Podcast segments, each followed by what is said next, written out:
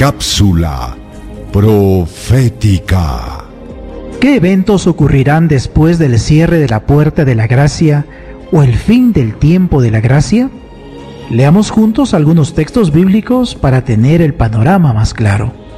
Daniel el capítulo 12 y el verso 1 dice, En aquel tiempo se levantará Miguel, el gran príncipe que está de parte de los hijos de tu pueblo, y será tiempo de angustia, cual nunca fue desde que hubo gente hasta entonces. Pero en aquel tiempo será libertado tu pueblo, todos los que se hallen escritos en el libro. Es decir, después del fin del tiempo de gracia, habrá un tiempo de angustia sin precedentes en la historia. Ahora, en Apocalipsis el capítulo 16, los versos 1 hasta el 21, se presenta las copas de la ira de Dios afirmando que después del fin del tiempo de gracia será la caída de las siete últimas plagas.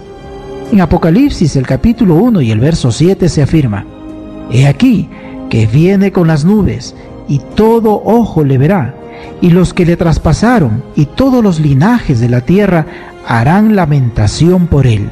Sí, amén después del fin del tiempo de gracia, será el regreso de Jesús o su segunda venida. Por otro lado, en Daniel el capítulo 12 y el verso 2 se afirma con certeza, y muchos de los que duermen en el polvo de la tierra serán despertados, unos para vida eterna y otros para vergüenza y confusión perpetua. Qué interesante declaración. Como parte de la segunda venida de Jesús, habrá una resurrección especial donde los salvos y perdidos resucitarán juntos.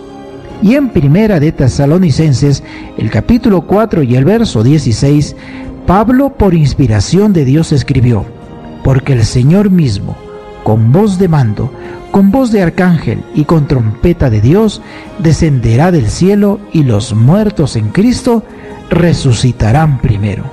Es decir, habrá una primera resurrección y esta será para salvación. ¿Deseas recibir la guía práctica de estudio Profecías de Daniel o la Biblia habla?